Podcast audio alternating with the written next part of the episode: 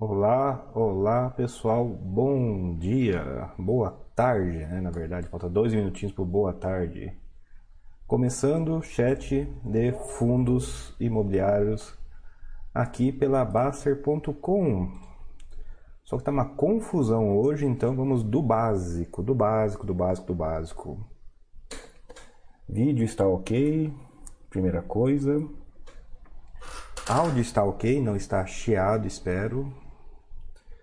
Mudou a sala de configuração do YouTube hoje, sistema de software também teve que mexer um pouquinho hoje, teve reunião que mexeu no áudio durante a semana, teve a semana passada que não teve. Hoje está bastante, bastante animado aqui para fazer funcionar o chat. Então, do começo, do começo, né? A transmissão funcionou direto também, mudou o funcionamento aqui. Vou dizer para vocês, sinto fotos do sistema antigo. Mas bola para frente. Imagino que isso aqui vai ajudar muito muito o pessoal. Não sei só como o vídeo vai ficar vai ficar separado depois, fiquei nessa dúvida se o vídeo está separado ou não.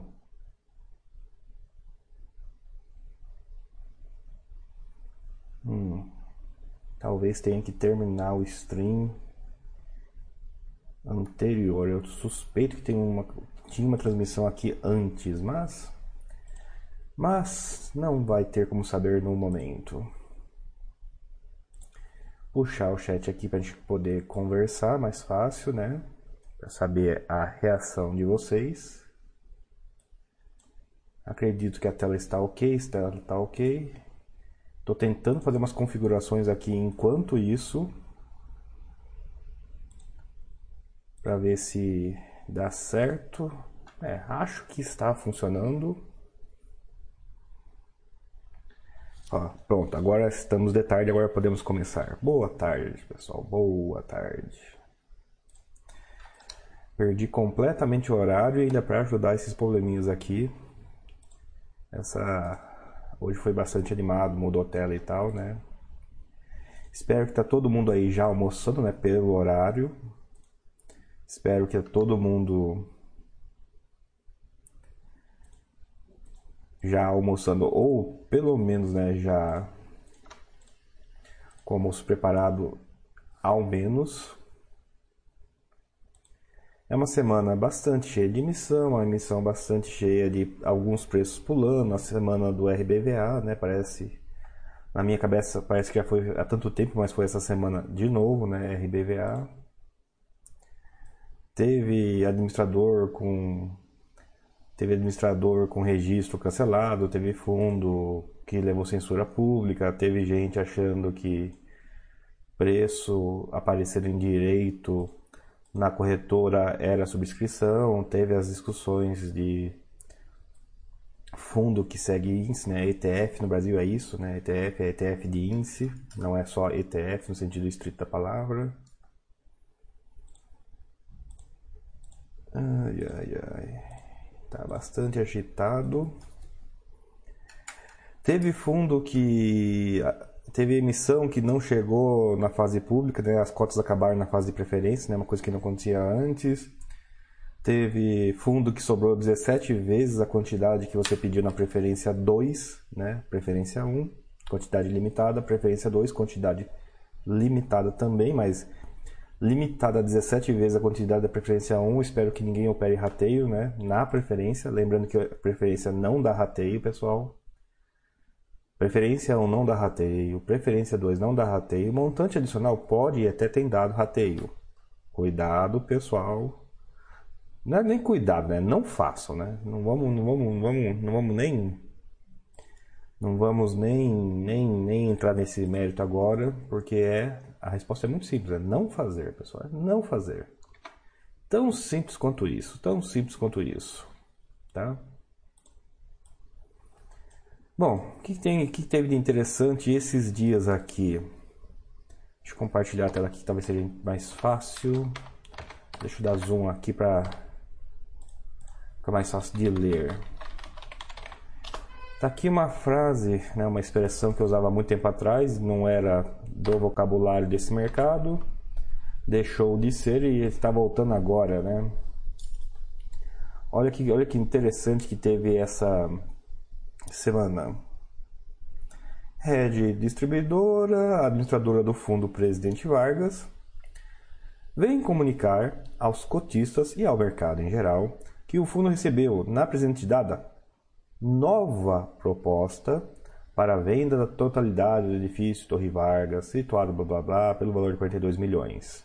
A administradora está avaliando.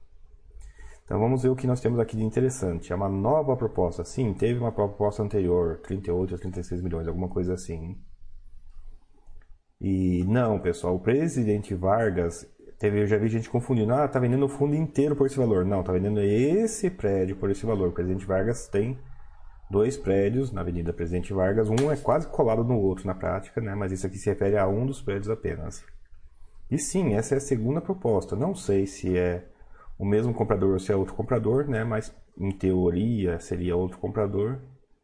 Já está tendo uma disputinha de preço aí.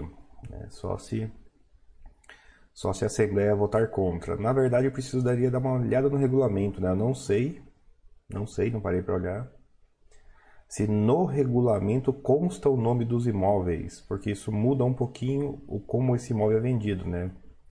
Se os imóveis estão no regulamento do fundo, isso a venda significa uma alteração de regulamento, então tem que ser uma assembleia que vai muita gente, mais de 25% e pelo menos 25% do todo votando sim.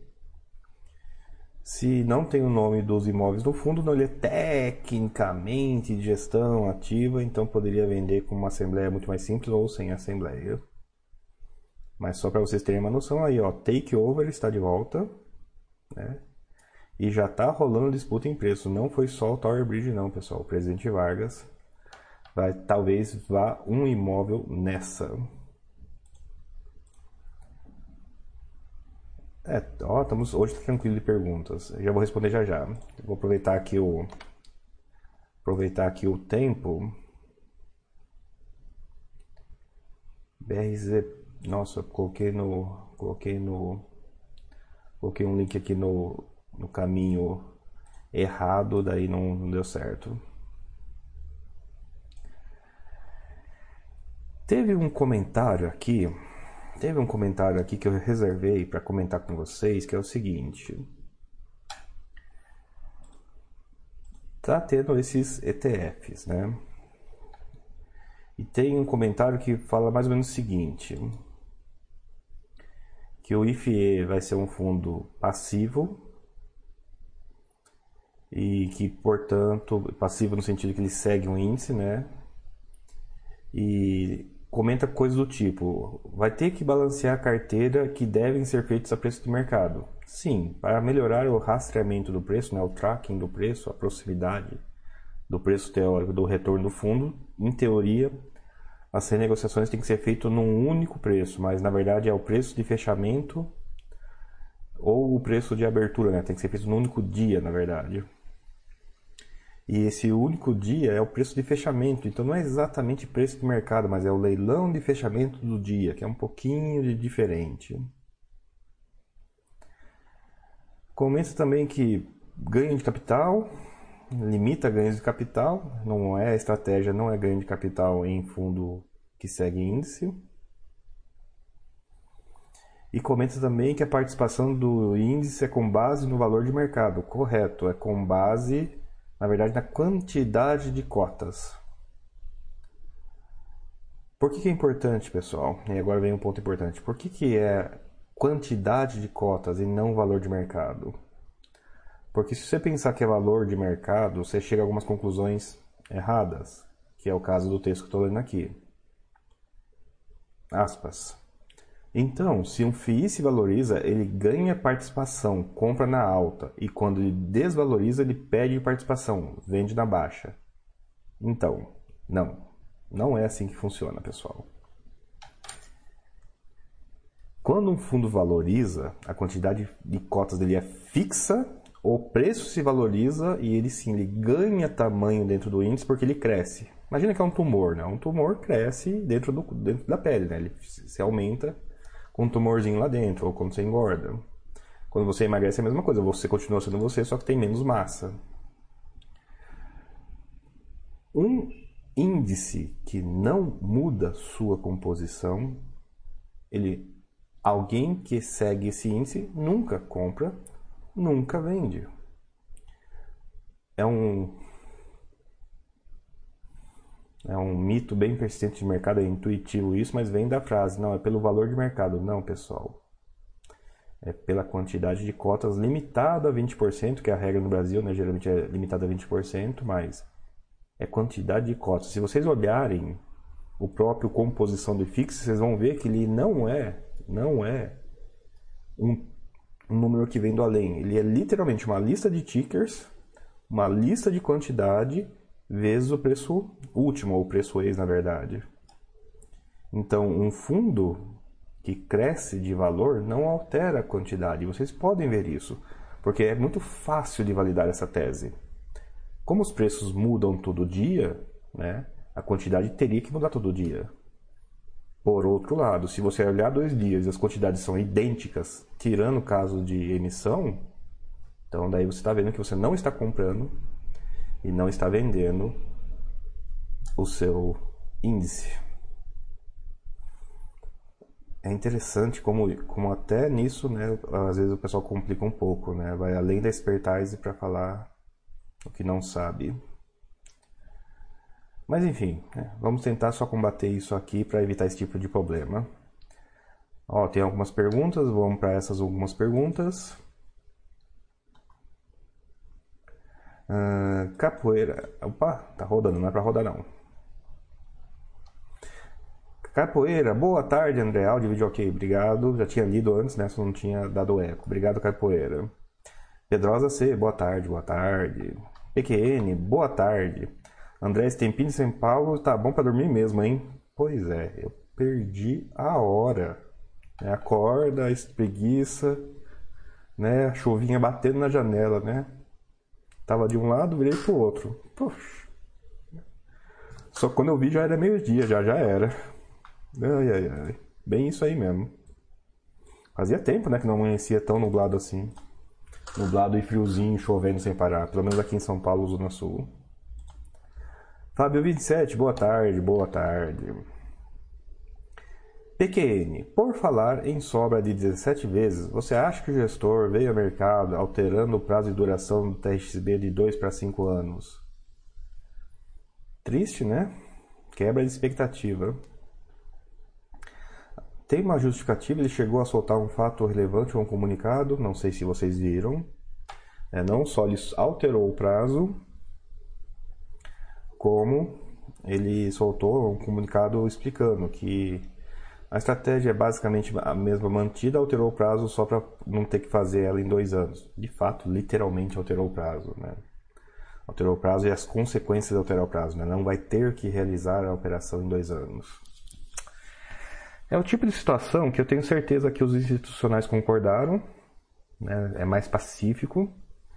Mas é feio, né? TRX tem um histórico aí e mudar no meio do caminho as coisas não melhora nada desse histórico.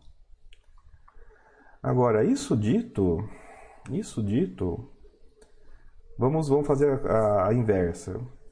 O que é que mudou exatamente, né? em termos de estratégia?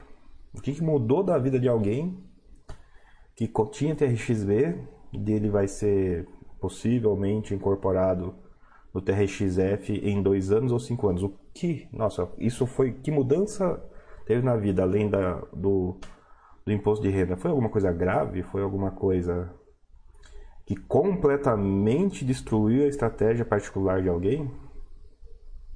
Eu não consegui imaginar, mas pode acontecer.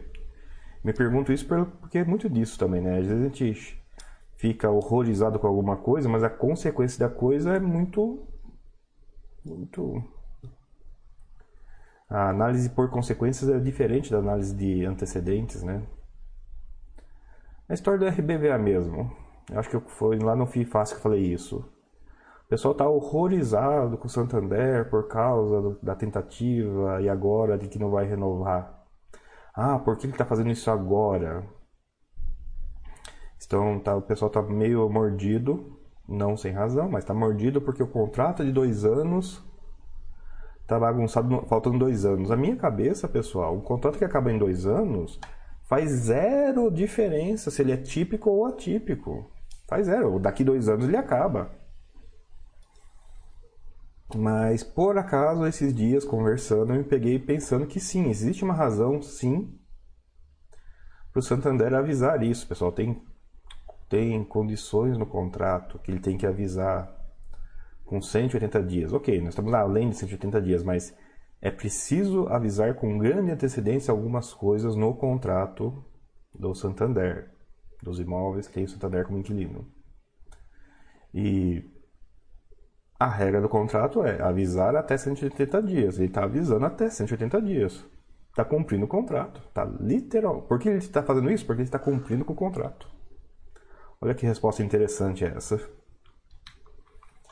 E provavelmente não é a resposta que alguém espere, né, quando faz essa pergunta, mas para cumprir o contrato dos imóveis que ele não quer, ele tem que avisar com 180 dias de antecedência.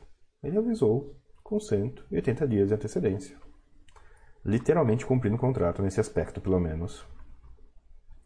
A Lei 92, boa tarde, André. Boa tarde. Hoje, boa tarde mesmo, né? Hoje não teve bom dia, hoje não teve os avisos de sempre de e aí, pessoal, levanta, espreguiça, vamos fazer esse almoço para sair no horário, né? Hoje eu não, eu não cheguei no horário. A Lei 92. Qual é o sentido para uma gestora manter dois fundos do mesmo segmento, com ativos que encaixam apenas em um fundo, tipo HG e HGPO? A Lei 92. O público original ou a operação específica? Ah, geralmente as duas andam juntas, mas eu sei que são dimensões separadas. Eu quero vender esse galpão para essas pessoas e essas pessoas querem fundo imobiliário. Eu vou e bato na porta de ninguém. Ah, ah vende, vende nesse fundo aqui não. Nesse fundo eu não quero, quero vender para essas pessoas. Por isso.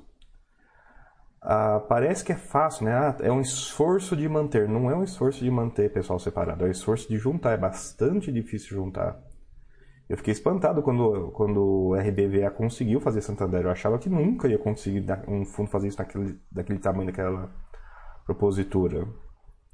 E, e acontece, pessoal.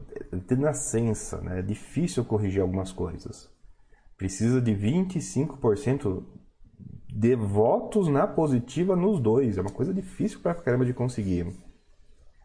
Hoje em dia, os gestores evitam um pouco fazer isso. Nós estamos vendo até gestores fazendo consolidação, né? Compra para vender, compra para vender para si, né? Tower Bridge mesmo. Né? Foi um takeover, pessoal. Tava tentando puxar para si, né? Na base de um pouquinho da briga, mas ainda assim. Ah, hospital, é, sei lá, hospital não. Shopping da moça. Shopping da moça poderia estar no HGBS? Pode, mas precisa de 25% nos dois para fazer isso. É difícil pra caramba. É difícil pra caramba. Então, ou, né, pau que não se torce nunca se endireita. Tem que ser de nascença, tem que não nascer diferentes. E assim, pessoal, a HG hoje é multi-multi, né? Ele era, eu chamava de, de geracional, hoje tem muito mais, né? não, precisa, não precisa qualificar mais como geracional, né? mas... Lembre-se que o HG nasceu numa época tipo a FFCI, nasceu muito pequeno. É, é, seria perfeitamente possível que o que a gente chama do HGV hoje tivesse os imóveis semente do HGPO e não os imóveis originais do HGV. A história tornou o HG grande e deixou o HGPO bem específico. E, né, um pouquinho triste em avisá-los, que provavelmente não tem ninguém sabendo disso, né, mas que Chaves não passa no Brasil, mas citando Chaves, né, às vezes, às vezes, qual o sentido da gestora?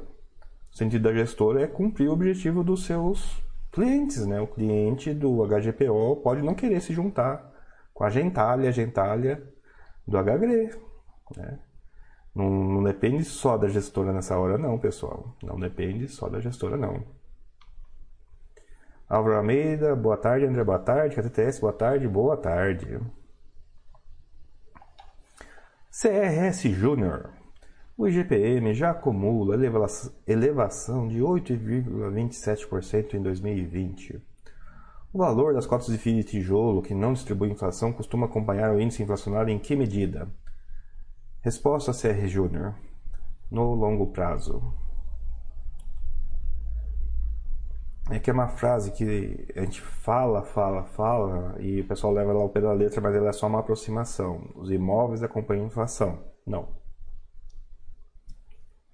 A expressão correta seria, né, o valor relativo dos imóveis é estável dado um patamar estável de inflação. De onde você tira que sim, supondo que a inflação é uma só, os imóveis não se valorizam ou se desvalorizam tanto com a passagem do tempo.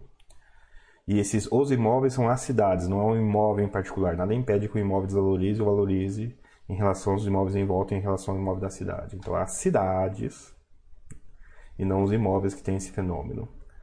O outro ponto é para patamares estáveis de inflação. A inflação trocar de patamar faz com que os imóveis não acompanhem a inflação, e nas duas direções. A inflação se reduzindo faz o valor dos imóveis subir, a inflação subindo faz o valor dos imóveis reduzir. Sim, inflação gera perda em imóveis. Sim. Porém, gera menos perda que quase qualquer outra coisa. E por isso, daí, daí, nessa exceção da exceção, nesse menos pior que a gente fala, finalmente, que os imóveis algo acompanham a inflação. Então, costuma acompanhar esse índice em que medida? No longo prazo. Lembrando, pessoal, que IPCA e GPM ambos convergem para um valor só praticamente. Então, a gente olha o GPM assim, mas talvez seja mais fácil olhar para o IPCA, tá? Talvez.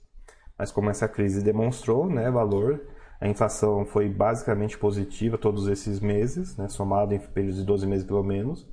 Mas vocês devem ter visto, pessoal, imóvel perder valor. Por quê? Porque deu crise.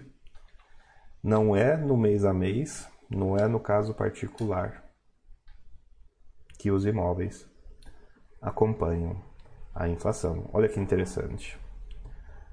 Ai, ai, ai. Deixa eu... Opa! Calma aí, pessoal.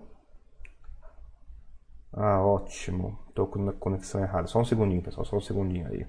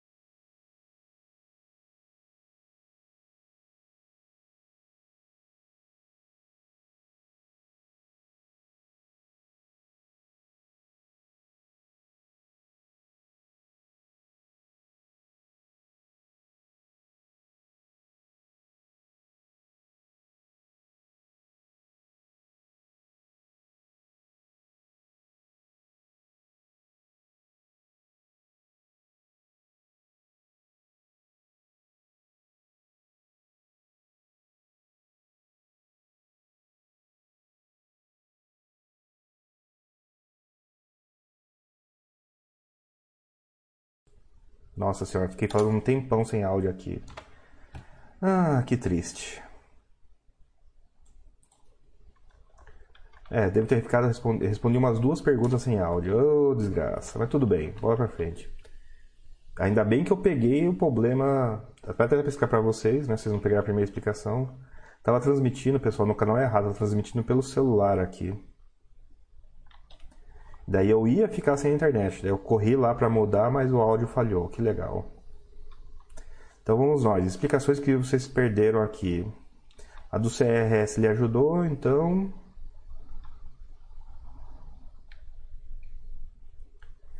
Deixa eu ver. Acho que não respondi do Fábio, né?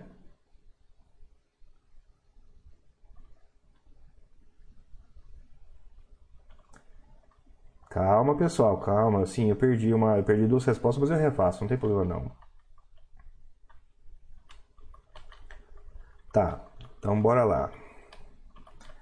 Tava falando aqui para vocês do Fábio. Eu acho que é do Fábio, eu acho que eu, que eu não respondi, pelo que eu vi aqui. É isso mesmo? Que eu não queria. Do... Já ficou com o áudio parado, né? E duplicar um tempão, daí é muito triste. Tá, vamos, vamos, vou. Fábio, se eu não respondi, volta que respondo. Por favor. Daí eu vou, vou, vou, vou dar onde eu sei que eu não respondi. Charles Spaniel, boa tarde.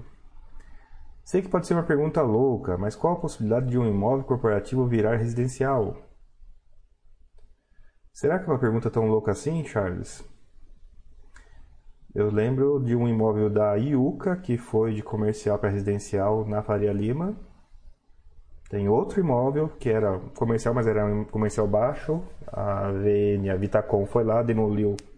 Está construindo, barra, finalizando um outro imóvel que é que é todo residencial. Tem o inverso, né? o imóvel residencial que virou comercial na mão do RBPR, né? RBRP, desculpe. Ah, tem os imóveis, o Centrinho Velho, pessoal, ali, Marechal, Praça da Sé, que tá assim, tá pegando os prédios residencial, reforma e vira esses prédios 2.0, meio misto, né, todos coloridinhos. Charles Espanhol não é uma ideia tão louca assim não. Não tem escala, mas é uma coisa que acontece sim, não acontece não é de hoje não. Então eu não acho a pergunta louca, mas isso dito tem algum contexto essa pergunta?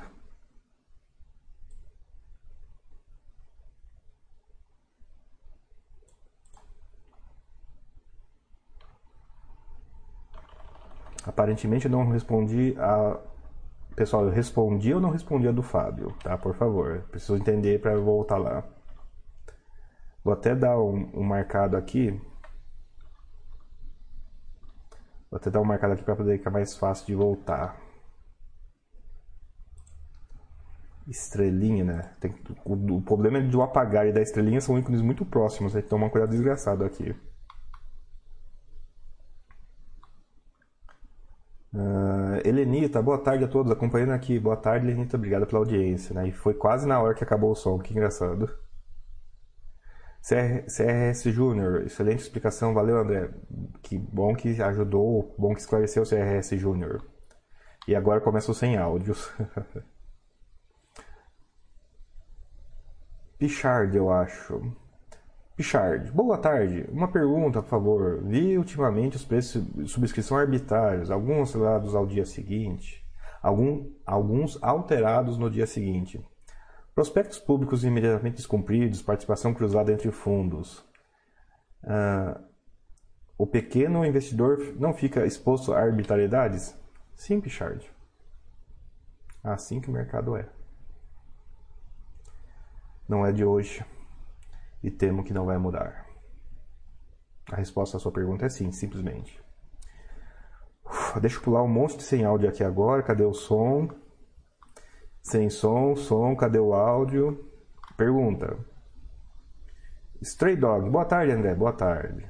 Stray Dog, a notificação do Santander seria uma Bel para negociar, ser uma para negociar a renovação dos contratos num patamar mais baixo para a RBVA? Pode ser. Não tem como saber, tem. Infelizmente o TCP IP para leitura de mentes está desligado hoje, daí não vou conseguir chegar na mente de toda a cadeia de comando do RB do Santander para saber as reais intenções deles.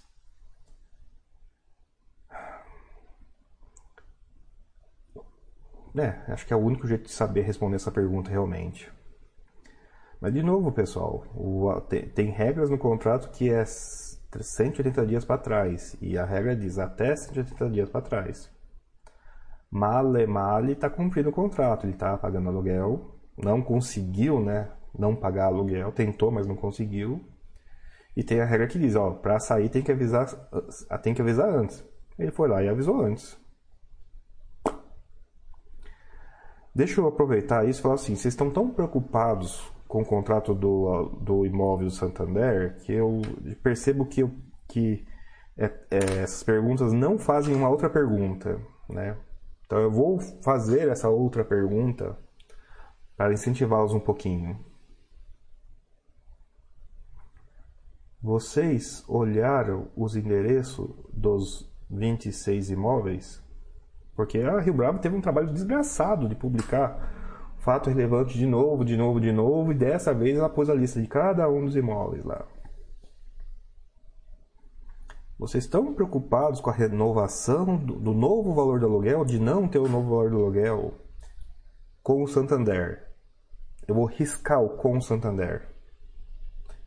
Ao eu riscar o com o Santander, fica a resposta. Vocês estão preocupados com o novo valor do aluguel ou não ter aluguel desses imóveis. E eu vou dizer para vocês que essa versão, essa segunda versão é a que importa. Porque se o, o, o banco, o, na verdade o fundo, vai topar baixar o aluguel nas regiões que estão piores agora do que há 10 anos atrás. O fundo não vai topar baixar o valor do aluguel, talvez exija um aluguel maior nas regiões que estejam melhores agora do que 10 anos atrás. E o Santander vai ligar o, né, o xingamento para o fundo se a região estiver tão ruim que ele não quer, não importa o preço. Vocês vão reparar que essas três perguntas têm a ver com onde que o diabo do imóvel está. Então parem de ficar se preocupando com o Santander. Comece a se preocupar com os imóveis, por favor. Talvez vai tornar essa discussão não só mais convergente, como mais interessante. Né?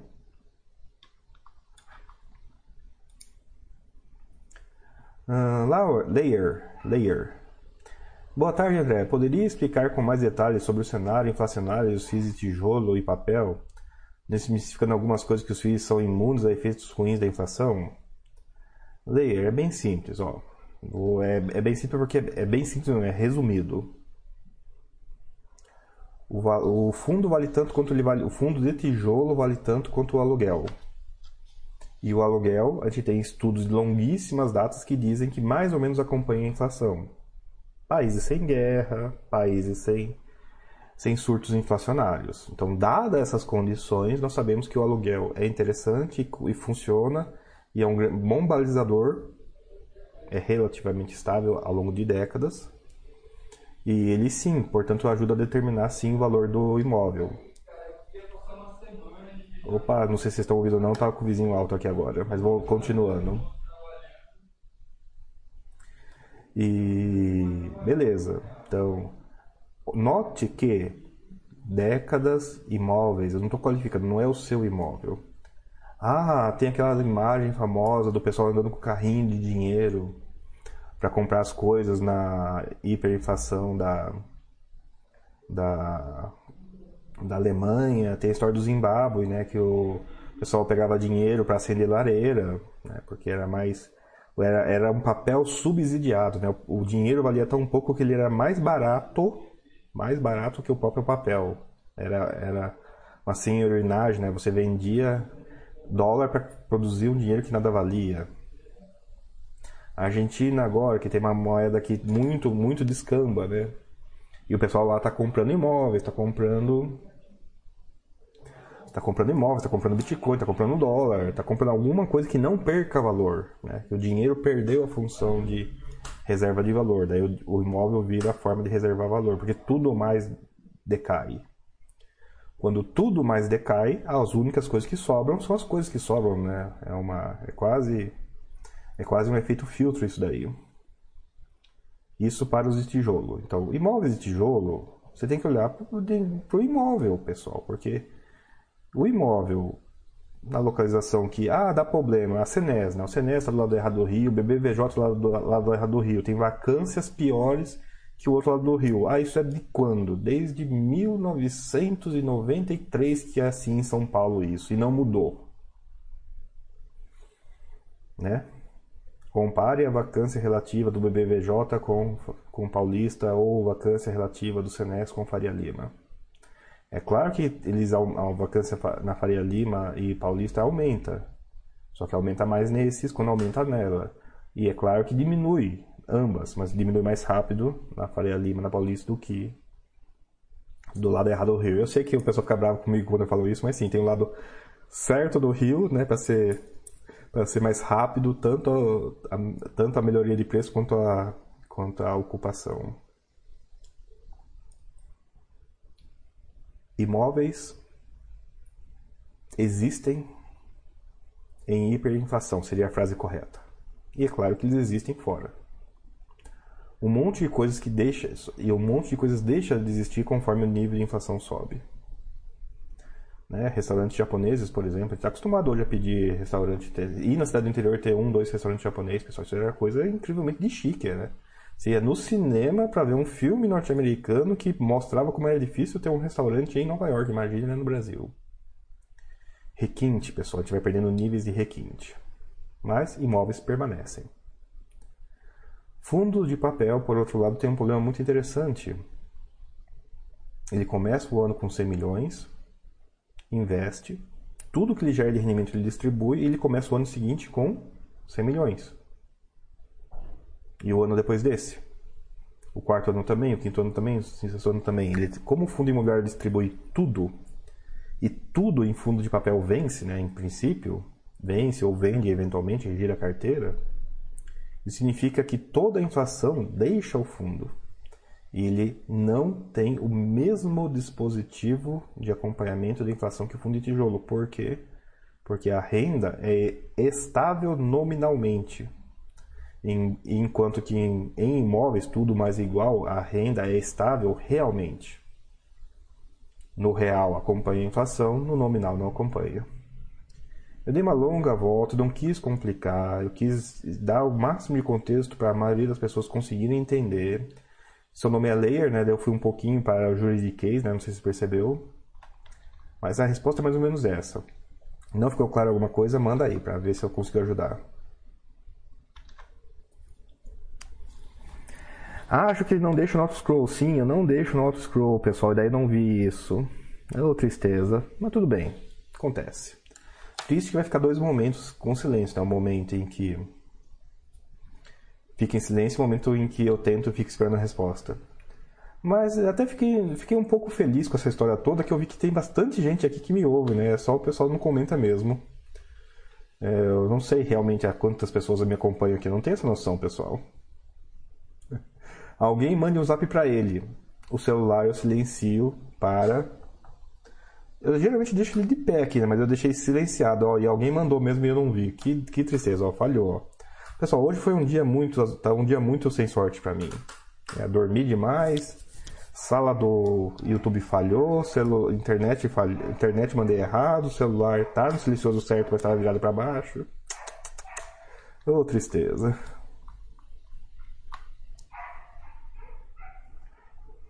SARD 3. Um FII de tijolo que gira muito carteira, distribui o ganho de capital pode não ter correlação com a inflacionária, correto? Correto, SARD. Muito boa a colocação. Não condizente com o login, inclusive, né? Mas já que a pergunta é boa, ela merece uma resposta boa. O que faz fundo imobiliário não acompanhar a inflação são duas coisas a inflação ter, né? não é um problema se não existe inflação. Então, fundos imobiliários não acompanham a inflação em duas situações: quando há inflação e quando há giro de carteira. Eis que fundo de papel praticamente gira a carteira inteira se for de CRI, Então o efeito é muito pronunciado em CRI. Fundo de fundos tende a girar a carteira mais rápido, então esse fenômeno acontece também com fundo de fundo. E esse fenômeno é mais invisível a inexistente em fundos de tijolo, dada a velocidade que alguns fundos de tijolo negociam tão pouco ou nunca. O nunca, obviamente, não tem problema. Sardi, muito boa pergunta, elogio. E essa é a resposta, na verdade, completa e mais simples. Percebam, pessoal, que é de baixo para cima, é de estrutura. O fundo que não gira carteira nunca vende e não é obrigado a distribuir a inflação fundo de tijolo, que nunca ou quase nunca. Fundo de papel vence ou gira a carteira. Venceu, tem que distribuir todo o lucro, inclusive inflacionário. Girou, teve lucro. Às vezes, lucro inflacionário tem que distribuir, só fica com o dinheiro lá do passado. Mas eu sei que essa pergunta é a correta, é a concisa, ela é estruturante, né? dela sai todas as considerações. Mas eu sei também que ela é um pouco avançada, então se ficou a dúvida, manda ver aí. Mas a resposta é essa, pessoal. Quais os fundos que têm problema de inflação? Os fundos que giram muito carteira. Não é de tijolo que, tem, que é imune, não é o de papel que tem o problema. É a característica anterior. Giro. O Baster ficaria muito satisfeito em ouvir isso, inclusive, né? Mas depois tem que alguém mandar para ele aqui. Mr. Burns deu uma sugestão muito boa. Tinha que ter um botão do pânico no chat. Alguém clicava nele e tremia tudo, né? MSN Feelings, né? Tremer não vou dizer, mas ficar piscando talvez fosse uma coisa boa, assim, né? Só que daí é o seguinte, né? Pisca, ele é cumulativo, né? Ele talvez as pessoas, para não ficar piscando e não dar problema que pode dar, uma, uma sugestão talvez um pouquinho mais humanizada seria: as pessoas clicam e ele vai ficando progressivamente mais vermelho, talvez o fundo, conforme mais quanto mais cliques teve no último minuto, por exemplo. Daí isso talvez seria muito interessante. E, para não morrer aqui, peço encarecidamente que alguém se proponha, já comenta que já está fazendo isso, ó. Me proponho a mandar, abrir um e-mail lá no suporte, lá um, no, acho que tem um fórum de suporte, não sei se é e-mail ou fórum, tô até nisso tô perdido hoje, pessoal.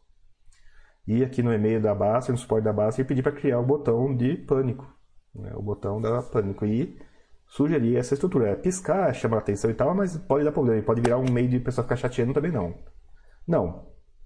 Tem um botão do pânico aí. O botão do pânico é muita gente clica, o fundo gradualmente vai virando para vermelho conforme mais pessoas têm. Né? Suponho que eu acredito que 10, acho que 5% acho que é assim, não, né? 5% das pessoas clicaram, então ele fica 100% vermelho. E conforme os cliques vão ficando velhos, ele vai ficando cada vez mais claro. Seria muito, muito bom uma funcionalidade dessa me proponho a fazer essa sugestão lá no suporte, alguém escreva aqui, por favor.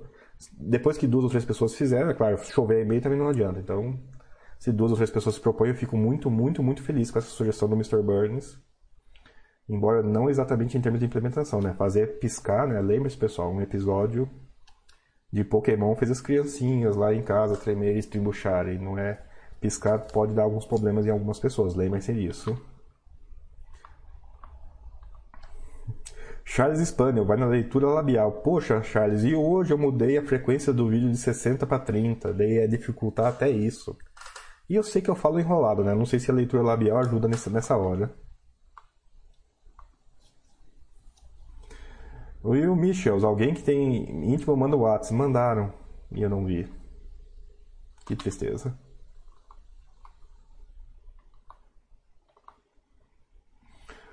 Ah, é.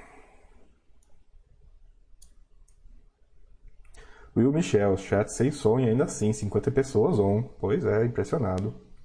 Vou deixar aberto aqui com os outros estudos que chegaram a mensagem de som. E chega, pessoal, é que eu demoro. Vocês veem que eu respondo tão elaborado que eu demoro, né, para responder, daí demora para ler esse tipo de coisa.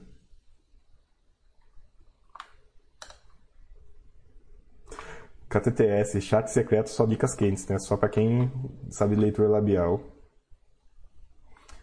Ô tio, André, o áudio me trollou. Pessoal, é o dia que tá me trollando, não é o áudio que me trollou, não. Ai, ai, ai.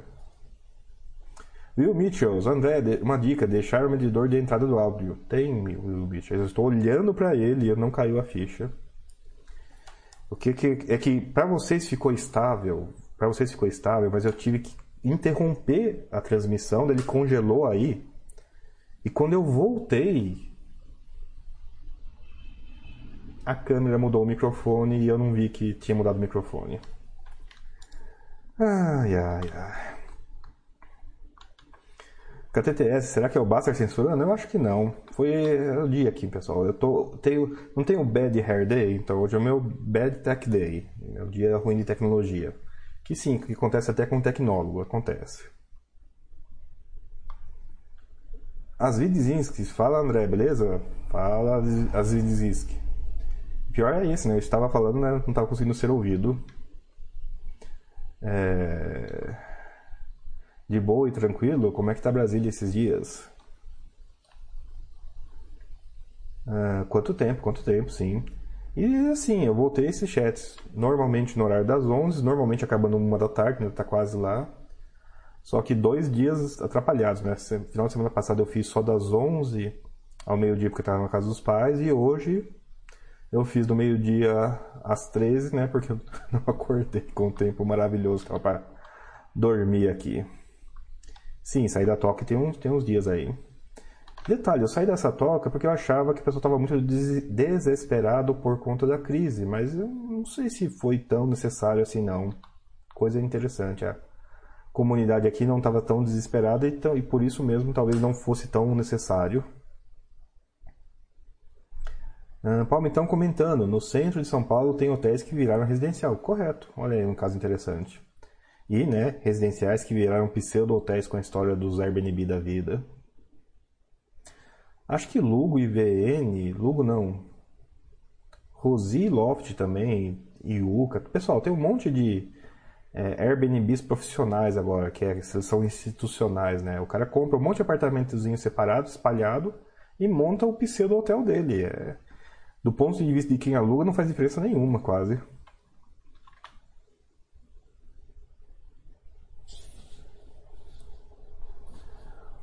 Will Mitchells, o proprietário precisa ser dono de 100% do imóvel ou aprovação de 100% dos proprietários para alterar a destinação do imóvel.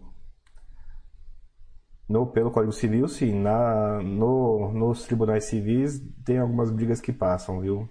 Tem umas brigas que, que passam. Não respondeu do Fábio, tá? Eu volto lá daqui a pouco.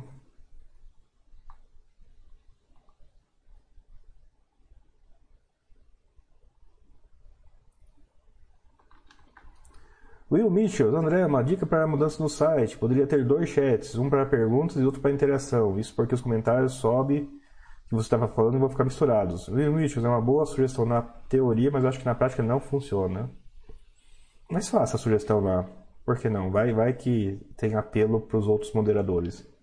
Eu acho que não vai funcionar porque ao ter os dois, o pessoal não vai, vai rapidamente misturar um com o outro. Daí você vai ter que ter pelo menos uma opção ao ter o 2, o moderador pode juntar os dois para que ele não tenha que ficar caçando. Senão acontece o mesmo problema, ele olha para um e não olha para o outro. Daí não adianta muito. Mas faça a sugestão lá, vai que. Hum... Will Mitchells, a vantagem é que para encerrar o contrato em dezembro de 2021, a economia já estará reaquecendo. Sim, no geral, com variações de endereço a endereço.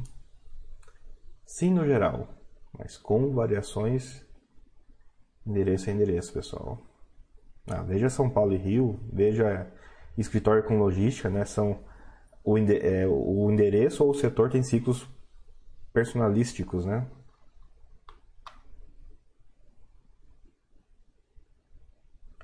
Uh, Manuel Oliveira A. Boa tarde, André. Meu irmão é militar e gostaria de começar a investir. Ele afirmou que não pode ter empresa. Será que militar também não pode ter ações em empresa de participação de FIIs? É, não, é, eu, eu, eu tenho irmão bombeiro, então eu sei responder essa por acaso. Ele não pode ser sócio em empresas, mas isso não impede que ele seja acionista. Sim, ele pode investir na bolsa, ele pode ser cotista de, de, de fundo fechado sem nenhum problema essa restrição, na verdade, ele não pode desenvolver atividade comercial e está escrita como ser sócio de empresas. Mas a restrição não é essa, é ele não ter atividade empresarial. você ser acionista e cotista, você não qualifica como atividade empresarial, comercial, portanto não enfrenta conflitos de interesse associados à sua atividade empresarial, comercial. É, Manuel, pede para ele pegar, é que te, de novo, tem uma enorme diferença entre o que te falam, o que te ouve e o que te entende. Pega para ele poder confirmar isso, pede para ele pegar a regulamentação por escrito para dar uma lida, e eu acho que você vai ver que é isso. O sentido da regulação é a atividade empresarial, não você ser sócio exatamente. Ou, para ser mais específico, a regulação está escrita para sócios de empresas que você tem controle. Sócio de empresa, não precisa ser dono da padaria, por exemplo. Não você ser investidor. A diferença é o controle ou não. Na verdade, a diferença é o conflito. Você ser acionista, você ter duas ações da Vale ou 200 mil não faz diferença, não muda nada na Vale. O aparente comenta para o Marcos: Eu sou militar, lá, lá, lá. não existe proibição, concordo. Você é proibido de registrar empresas. Sim, ser sócio patrimonialista. O problema é o conflito, pessoal, né? Conflito na atividade. O Manuel, ou Manu talvez, né? Acho que é Manu Oliveira, tô lendo errado isso. Agradece, de nada, Manu. Manu.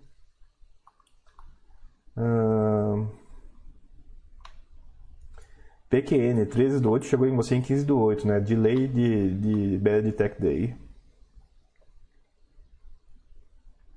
CRS Júnior. André, você considera que os fundos de galpões industriais carregam um risco maior que os de galpão logístico? Sim. Tem risco ambiental, pessoal. Olha os imóveis do CXTL com fácil alugar, né? Ah, saiu a cervejaria, põe o que no lugar? Né? Saiu a cervejaria e está brigando ainda que, uma, que equipamento que ficou para trás impede de vender o imóvel. Olha, olha que coisa legal de se, de se ter, pensar um imóvel puramente logístico não teria essa discussão. Um imóvel puramente industrial começa a surgir esse tipo de discussão. Fora risco ambiental, pessoal. Fora risco ambiental. Tem uma outra característica aí que correlaciona, né? Imóveis industriais tendem a ser algo isolados, né? O Brasil não tem tanta tradição assim de regiões industriais, foi uma coisa de que teve um momento na década de 90 e meio que parou depois, infelizmente. Então, ao não, a gente não ter grandes distritos industriais, acontece de muitos imóveis industriais serem na prática isolados, que é uma dimensão de mais risco em galpão no geral. Então tem essas duas dimensões para atrapalhar. Ah, sim, a pergunta do Fábio. Poxa, eu fui tão eloquente, Fábio, da outra vez, mas que bom que você respondeu. André, com relação à importância e localização da avaliação do imóvel, qual o grau de relevância que você dá para o padrão construtivo? Escolheria um imóvel B na Paulista ou um imóvel AAA na Chucrizaidan? A resposta é: depende do que eu quero. E não é uma resposta evasiva, não, depende realmente.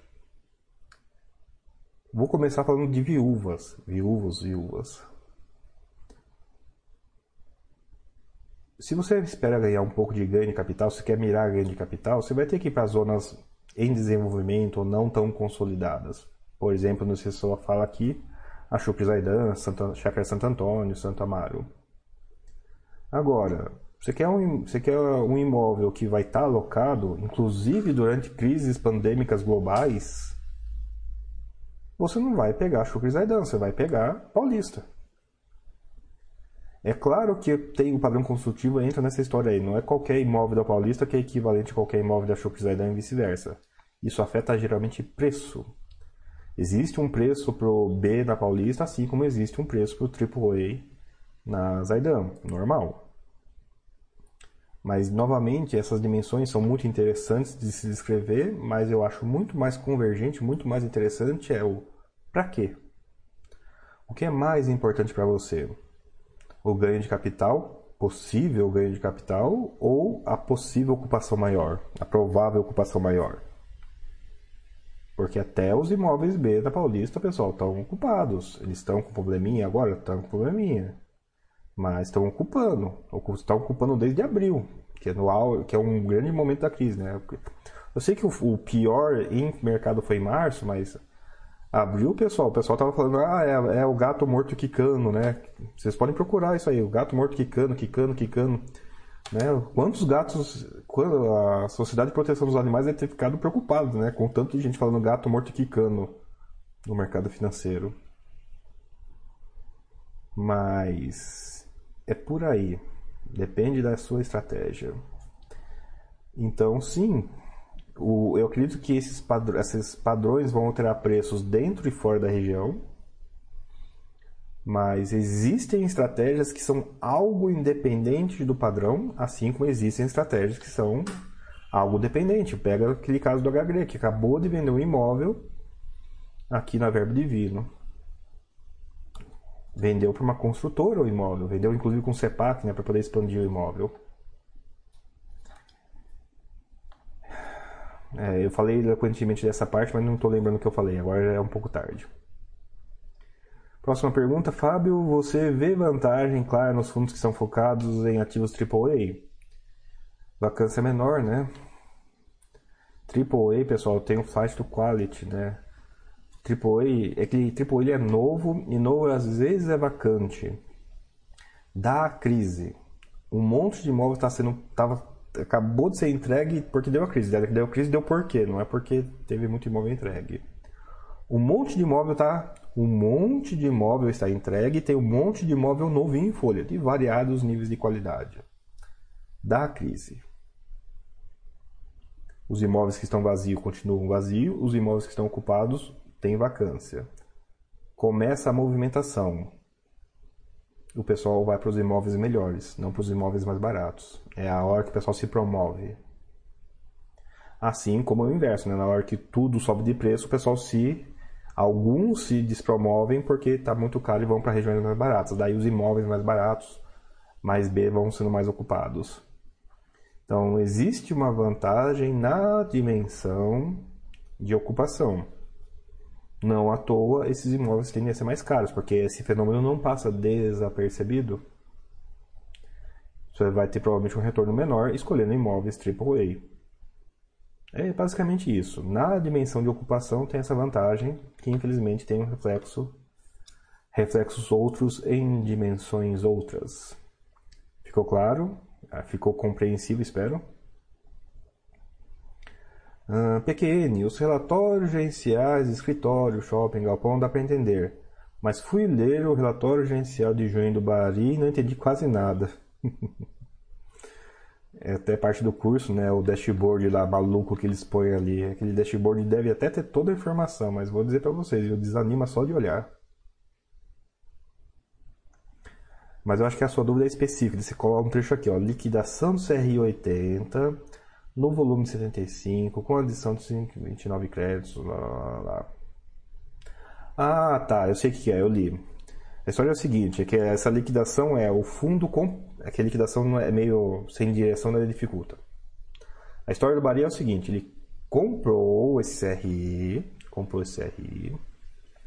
Esse CRI, na verdade, é o refazimento de outros dois CRIs que ele tinha. Então ele vendeu ou se desfez de outros dois CRIs, juntou nesse, e além de juntar nesse, esses dois, ainda colocou mais esses 124 novos créditos. É nesse contexto que surge esses 124 novos créditos.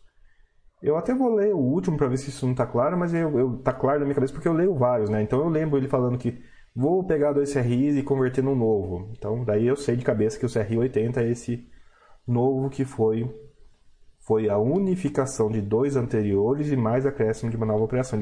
Na verdade, ele recriou a operação com uma nova taxa, com novos créditos e alguns créditos antigos. O grosso é mais ou menos esse. As, as, as Vizinski. Acho que agora foi mais ou menos.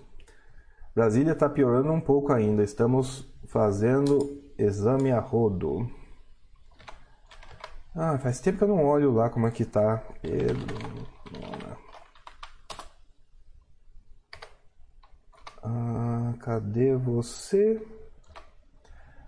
Ah, é, tá, vamos ver se está tá atualizado. Gráficos. Brasília, B, B, B, B. Brasília, Brasil. É, tem DF, né? DF e Brasília é a mesma coisa, eu sempre esqueço disso. DF. A última. Bora lá. Ah, ótimo. Minha internet continua falhando. Ah. Tem algum que está funcionando aqui? Bora lá, suspense, ó, funcionando. Abrir nova guia. Nossa, tá grande a imagem.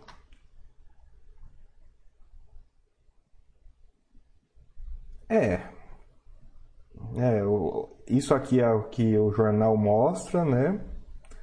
Isso aqui, média móvel, pessoal, verdinho, média móvel de 7 dias, preto, média móvel de 21 dias, né? Talvez seja mais. Teria que deixar um pouquinho mais claro esse azul aqui, eu vou reclamar depois, mas. É mais difícil, tá difícil de ler, né? Em termos de média móvel, tá começando a virar para o lado, né? não mais para cima. Ainda não deu, ainda não deu ponto de inflexão, tá para frente, então ainda não, em teoria, não passou o pior. Interessante isso aqui, né? Ele não chegou no pior ainda, mas parece que está melhorando, né? O, a, o grau de cores está indo para baixo, inclusive já consegue marcar aqui as previsões futuras. É, eu vou responder para você, as vizinhas, que como é que tá o como é que tá o hospital aí, porque ainda está piorando, né? Mas se não encheu, pelo menos não vai ser a carnificina, né? O problema é o problema é quando enche, daí a carnificina instantaneamente.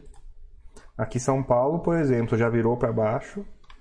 Já virou para baixo tanto casos, mortes, como ocupação, né? Quando a ocupação vira para baixo e morte vira para baixo, é o melhor dos caminhos, é o melhor das situações.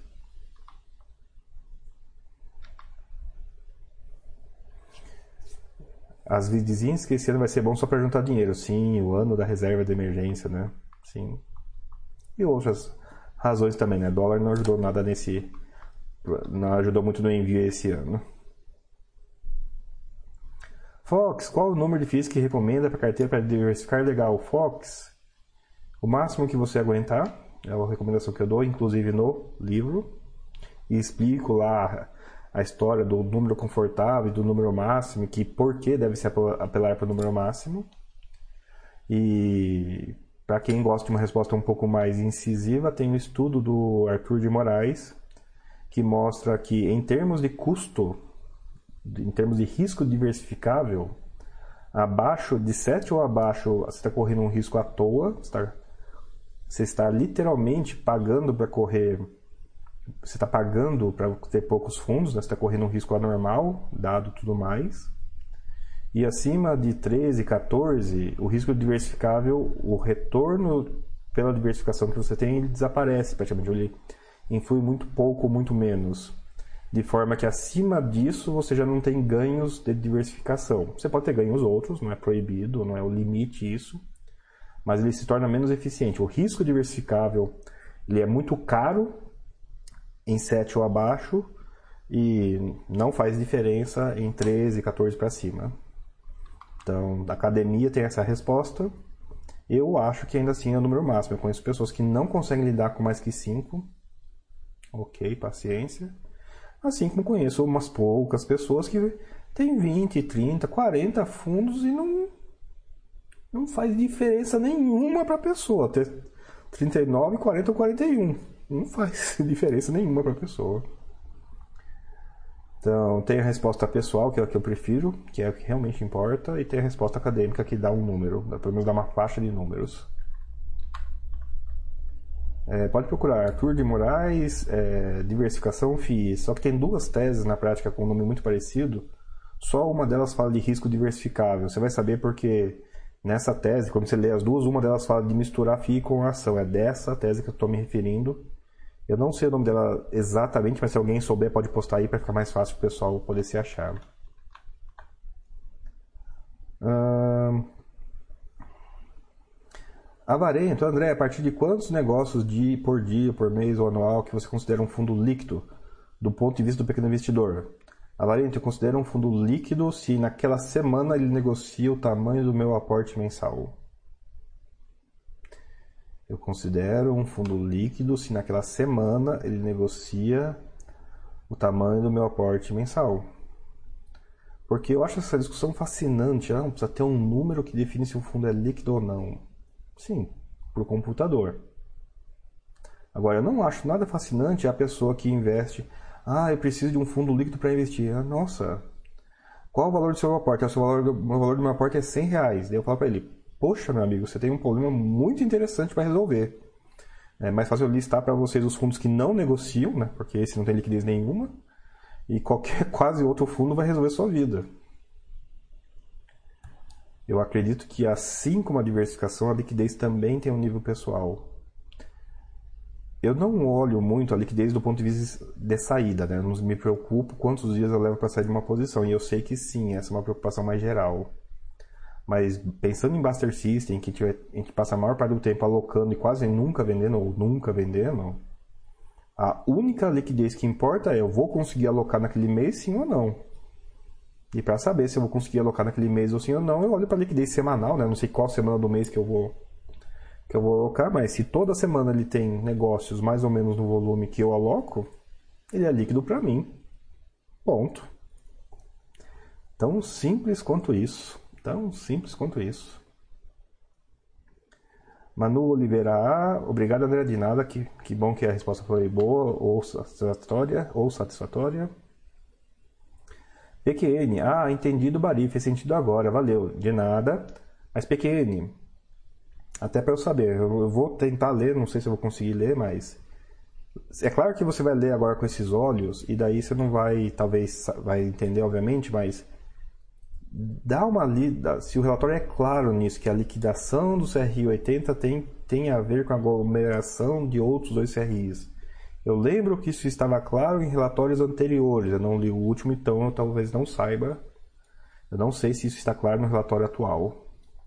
Então talvez o relatório atual tenha mesmo uma questãozinha aí, eu não sei.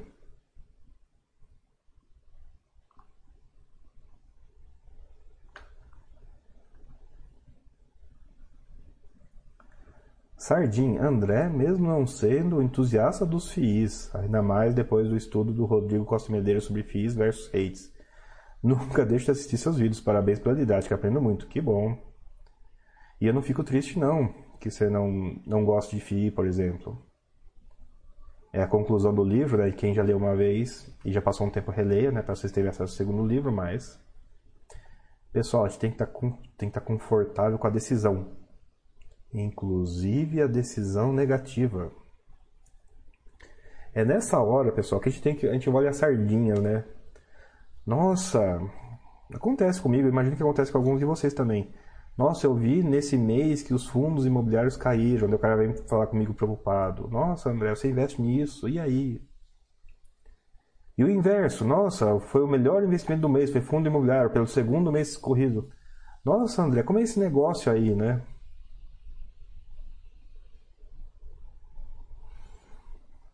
A crítica aqui são sobre a, a é sobre o, o, critério instável, né? A pessoa muda, gosta ou desgosta do investimento dependendo do título do jornal no mês.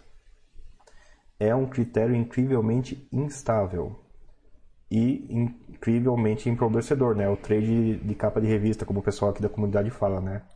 Compra no foguete decolando, né? E vende né, no foguete caindo, né? Da capinha lá do Cristo Redentor. Dado isso, eu prefiro muito mais critérios estáveis.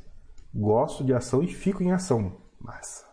Gosto de fundo imobiliário e fico em fundo imobiliário. Massa. Desgosto de ação. Sendo consistente? Massa. Mesma coisa para fundo imobiliário. Desgosto de fundo imobiliário. Consistentemente? Massa. E sim, eu acabo lidando com outros assuntos aqui variados, né? E daí espero sim que seja interessante. Fico feliz de saber que é interessante, inclusive para as pessoas que não investem em fundo imobiliário. Que bom. Hum... Rodrigo N, entrando só para mandar um abraço. Cheguei tarde dessa vez. Muita saúde a todos. Rodrigo N, tarde. E eu vou descobrir com todos vocês se esse vídeo tem nome próprio, se se encavalou com outro vídeo de transmissão do YouTube, cara, que foi uma confusão. Até na, além de eu não acordar no horário, né, ainda eu não consegui tão facilmente criar esse vídeo. Eu acho que ele encavalou com outro. Então vamos ver se não vou perder esse vídeo ainda. Vai ser. Hoje, hoje, hoje é o dia do Bad Tech Day, né? O dia da, o dia, dia da tecnologia ruim, não tem jeito não. As Vidzinski, perguntando pro Sardin se tem link desse estudo, eu acho que é só para assinante. Mas manda, manda um e-mail lá pro Rodrigo de Medeiros Litvassa, cara. Fábio 27, André, nesse momento. Nesse momento, já sei que veio uma pergunta boa, não preciso nem ler o resto, mas bora lá. Fábio 27, André, como você avalia os efeitos da pandemia sobre o hábito dos consumidores e o futuro dos shopping centers? Fábio 27. Eu acredito que a gente vai ter uma evolução rápida do que já estava acontecendo. Eu não acho que shopping vai se tornar inviável. E tirando aqueles, aquelas compras de vingança, né? Revenge, revenge buyer, não sei se é esse o termo correto, mas, né? aquele primeiro volume gigante que lote, os shoppings estão sofrendo, pessoal, estão sofrendo muito. Eu não acho que não vai ser novidade para ninguém, né? Mas eu acho que shoppings voltaram para para o brownfield, né? Eles voltaram para o comecinho. Tem muita loja, pessoal, que não está abrindo. Tem muita loja que já faliu, vai ser um problema para pôr outra no lugar. Tem muita loja que não faliu ainda, mas vai falir com esses tempos reduzidos, com o público reduzido. Vai demorar muito para shopping voltar e vai voltar. A gente se esquece, mas não é a primeira pandemia que tem que afeta shopping no Brasil. Ah, a outra não fechou shopping, porque a outra foi muito rápida. Mas ainda assim, afetou o consumo. A greve dos caminhoneiros, pessoal, que parou o país, parou o shopping também. Teve um monte de empresa aí que penou, mas voltou rápido essa crise foi prolongada a ponto de penalizar muita empresa pequena, que é quem faz dinheiro no shopping, quem, quem de fato, né, as, as âncoras mal pagam os custos, quem, trai, quem paga os, o resto dos custos e põe a operação positiva é loja pequena, e loja pequena está sofrendo muito. Ah, qual que é o futuro? Daqui dois anos volta, normal. Não é a primeira pandemia, não é a primeira crise não é a primeira crise prolongada. Nada disso. É... A combinação ordem e frequência mudou. Mas nenhum dos fatores é desconhecido em shopping. Então essa pergunta, para mim, ela faz. Ela é muito assim. É literalmente nesse momento. Nesse momento, para mim, não faz diferença. Eu acompanho o quanto ele está sofrendo para acompanhar quando ele vai voltar. Simples assim. Pessoal, olho, olho, acho que é o como que é mesmo? Quem que fala isso é o Losnak, né? Olho no input. Tô olhando a receita, tô olhando a vacância. Tô olhando para shopping como eu olharia. Tô olhando para o shopping agora como eu olhava ele em 31 de, de, 31 de dezembro de 2019. Receita, vacância, põe, faz cálculo de 12 meses à frente, faz cálculo de retorno, vê contra alternativa. Nada, nada muito diferente não. Nossa, pessoal, é, aqui hoje, hoje vai, vai para fazer duas horas aqui mais pra frente, né? Mas tá batendo a fome daqui a pouco já. Uh, a Lei 92. É claro que é bem mais confortável investir no FII com imóveis de padrão construtivo e localização prêmio, pois existem FIIs que cumprem seu objetivo e possuem imóveis menos usuais.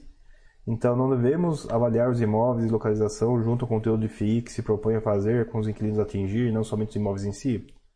Sim, Devemos olhar o que o gestor pretende? Sim. Mas nessa hora, eu vou dizer para você, é melhor pegar o que o gestor fez e não o que o gestor fala. Então, nessa hora, é preciso sim que o fundo tenha um pouco de histórico para ver se o, ele está cumprindo, né? Ah, RBRP, pessoal, ele é um, não é um fundo nada linear, isso não caracteriza ele. Ah, eu quero ter ganho de capital. Você vai para um fundo tipo RBRP. Ah, eu quero, eu quero que o, eu quero que as operações compensem um pouco os gastos. Você vai para um HG da vida. E é coisa do tipo. Cada tem, um, tem alguns níveis de retorno e estratégia aí, sim. E tem alguns níveis de gestão. Ah, eu quero, quero imóvel super prime. Vai lá no PATC, por exemplo. Ah, eu quero imóvel mais besão, picadinho, mais pegando ganho de capital, vai pro RST. Tem, tem várias gradações aí dentro, pessoal. Porém, aqui atos mais do que palavras. É bom ter uma noção de histórico das ações e não das promessas de ações, ok? E sim, eu, eu mesmo, o escritório hoje, eu não tô nada em aluguel, eu tô todo em ganho de capital, pessoal. Não tô em. Minha carteira hoje já não tem quase nada de tijolo, todo, todo e qualquer tijolo da minha carteira é ganho de capital. E não é ganho de capital, às vezes, para de trade de, de yield, de trade de VP, nada disso não. É ganho de capital de gestor, toca a vida aí. Eu não quero rendimento agora não, quero para depois. Tem essa estratégia, pessoal. Quero rendimento para depois, não quero para agora não. É uma coisa engraçada isso aí. Não é tudo ou nada, pessoal. Tem gente que vai preferir um, tem gente que vai preferir o outro.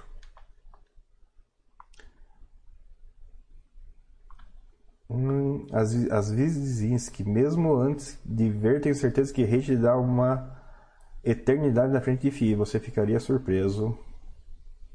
Você ficaria surpreso. Os juros no Brasil tudo distorcem, viu? Juros no Brasil tudo distorcem.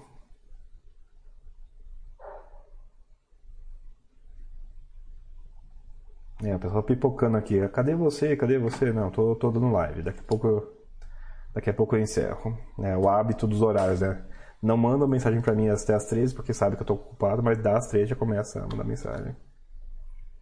Uh... Uh... Ficou clara a resposta, Leo? Sim, tem estratégia de ganho de capital você quer estratégia de ganho de capital, vá para ela. Sim, tem estratégia de se preocupar, vai para o premium, paga mais caro para não sofrer. Sim, se, é, se você quer, você quer aluguel, você quer menos sofrimento com aluguel, vai para ela. Bem simples, pessoal. Bem simples. Ai, ai. Sard 3, obrigado pelos esclarecimentos. André, vou almoçar e assistir o que é depois. Um abraço, um abraço. Tomara que tenham depois. Embora só quem tá me ouvindo agora que vai, vai saber que eu falei isso, né? Se não tiver o depois. Ai, ai, ai, que dia hoje. Fox, show! Muito obrigado pela atenção e parabéns pelo trabalho. Obrigado, Fox. Que bom que esclareceu. Que, que bom que tenha sido ilustrativo, né? Eu tento ser ilustrativo muitas vezes. Sardinho comentando que tá no site. Ó, se tiver no site, mais fácil ainda. Aziz Zinski, hates tem opções fantásticas. É isso aí, opções. Tem alternativas. Dá para fazer de tudo um pouco.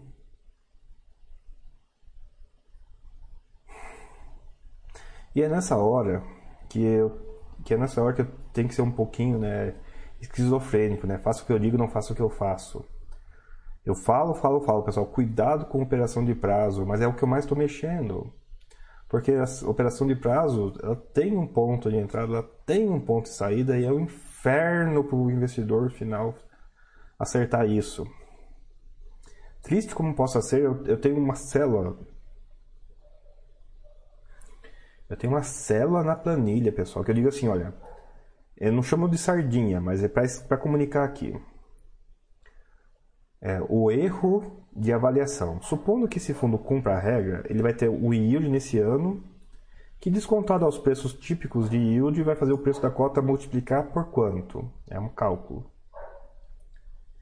E o interessante é que essa conta às vezes dá 30% acima do, do valor resgatável do fundo. Às vezes dá quatro vezes o valor resgatável do fundo.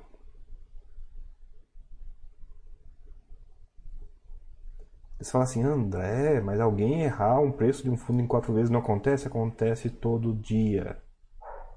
Está acontecendo agora duas vezes com a RBDS. Aconteceu 20 vezes né, com RBC, RBCB. Está acontecendo agora na invertida para fundo que não paga rendimento, né?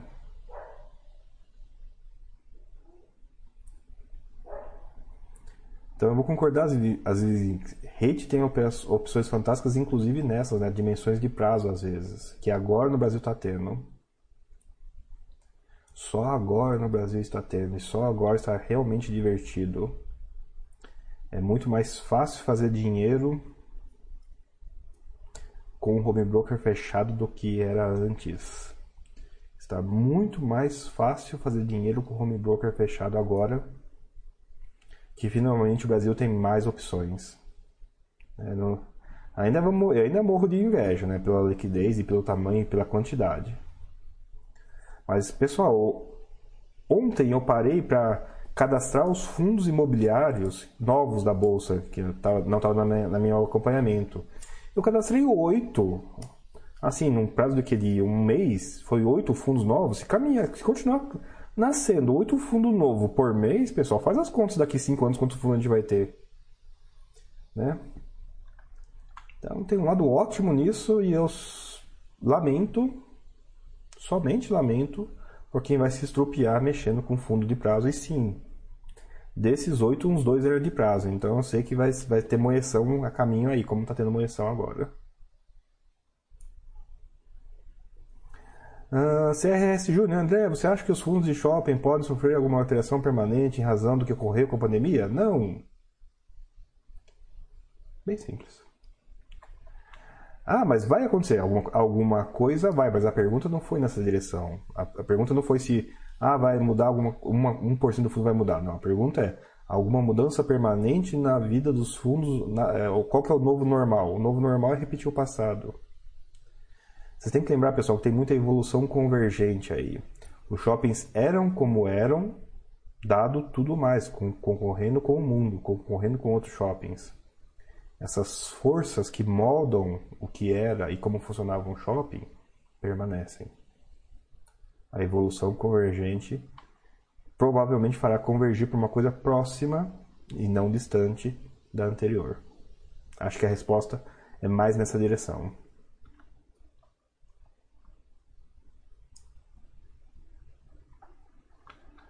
As vizinhas. Ah, sim, pessoal, a discussão, sim. Ah, perder não perde, fica tranquilo. Nos shoppings o impacto vai aparecer lá na frente também. Exemplo dos bancos. Pois é.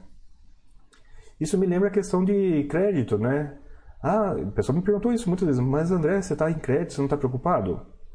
E a resposta é: eu sei que crédito está, vai sofrer, mas não vai parecer e agora que as coisas estão voltando né, em outros setores e crédito continua sofrendo e continua não parecendo.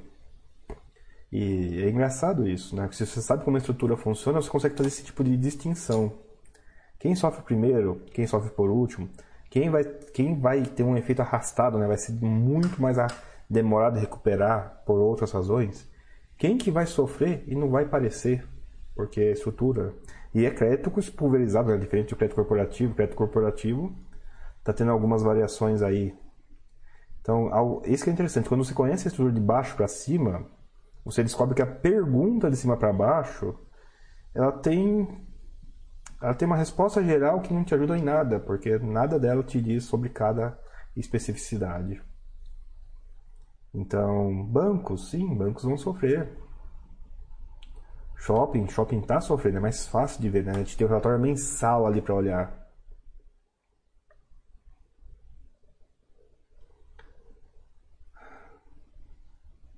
Eu lembro quando a discussão de shopping era vamos voltar. Bom, praticamente voltou muitos, não todos, né?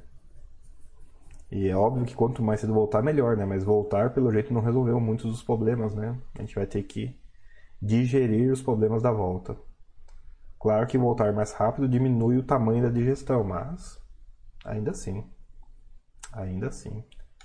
Só dá, vai ter que digerir os problemas um por um. Ai.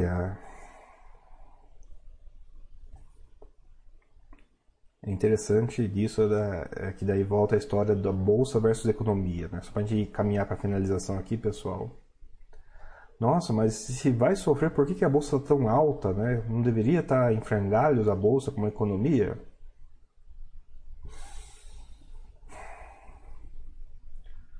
Quantas padarias existem no Brasil? E surpreendentemente é um número baixo, eu fiquei surpreso quando eu ouvi. Quantas padarias existem na bolsa?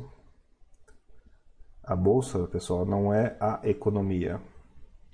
A bolsa, pessoal, é a economia das, das grandes empresas com escala suficiente e desejo de governança ou de tolerância de governança externa a ponto de estar na bolsa. É a nata da nata, em termos de tamanho, em termos de governança em relação a tudo que está fora.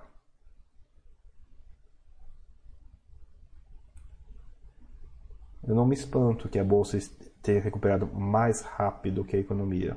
De jeito nenhum. Porque, de novo, quantas padarias tem na bolsa? Quantas padarias tem no mundo real?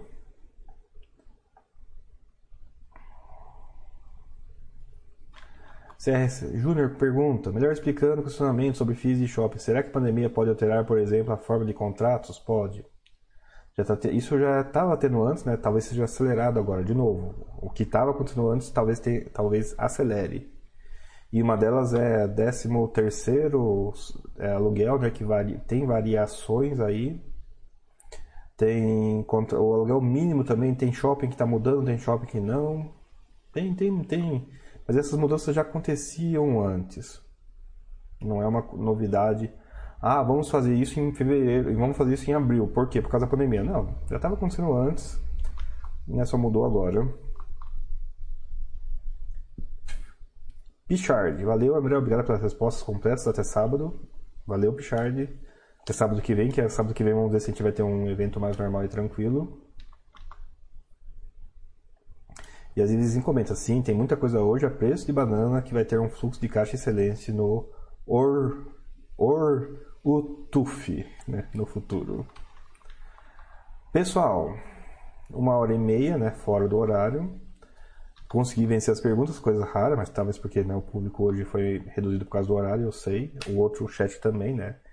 Não estar na mesma estrutura muda, eu sei que muda, mas então. Encaminhando para encerramento do chat de fundos imobiliários aqui pela Baster.com nessa tarde, não nesse dia, de 15 de agosto de 2020 com atrapalhada de horário, com atrapalhada de internet, de tecnologia, de site de YouTube, de som, né? Hoje foi muito, muito animado. Inclusive de preservação, né? Vamos descobrir sequer se esse vídeo vai ficar ou se ele vai ser engolido pelo vídeo anterior. Uh, comentários finais, né? Como sempre. Reserva de emergência, pessoal tem que estar em dia. Então capricha na reserva de emergência. Mas reserva de emergência estando em dia, bora investir, pessoal. Essa pandemia mostrou quem, quais estratégias foram, foram mais tranquilas ou menos tranquilas, né? mais resistentes ou mais frágeis. Mostraram quais gestores que mantêm, mantêm operando na crise e quais gestores põem o, o, o, o pé no freio. Ambas justificáveis, não estou dizendo que uma melhor ou outra pior, mas permite sim escolher quais gestores que você prefere que tenha cautela primeiro, vá nos que pisar no freio? Qual gestor que confia na estrutura e você vai no gestor que continuou? Porque é isso, pessoal, né? É aquela brincadeira lá de o que vocês estavam fazendo em 19 de março. Em 19 de março estavam comprando. Com quase nenhum dinheiro que estava no dia, mas ainda assim, né? Eu lembro que no dia 19 de março tinha muita mais gente me perguntando o que fazer do que fazendo. Foi, foi, foi antropologicamente interessante, mas porque foi pessoal, né? Você vê acontecendo no nível pessoal, mas não foi nenhuma novidade, né? Engraçado, ó, nós estamos no Brasil com juros de 2 e inflação de 4, né? Ou 8, dependendo de como você, você avalie. Não vou dizer para você não, estamos vendo coisas como nunca antes, né? Mas não navegados local outros países já passaram por isso. A gente pode aprender com a experiência externa, a gente não precisa ficar confabulando, a gente pode ter uma noção mais ou menos do que, do que coisas acontecem em que ordem. E sim, coisas, coisas novas acontecem. Não precisa ficar confabulando quais agora que você vai ver. Não, elas são muito espalhadas, pessoal.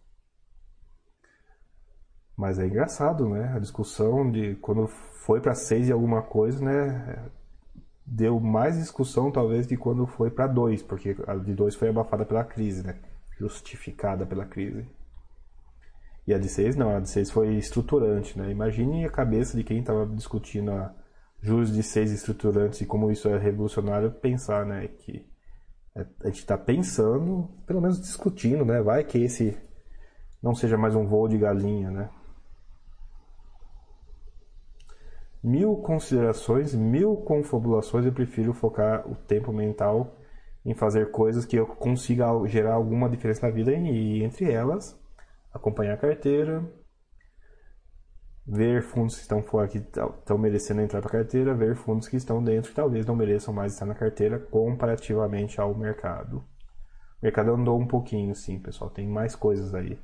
Tem mais gestores sendo incrivelmente conservadores, tem mais gestores sendo operações incrivelmente ponta de faca. Vou lá brigar no cartório contra a pessoa que está querendo disputar imóvel de alguém. Já tá, temos fundos distressed já no mercado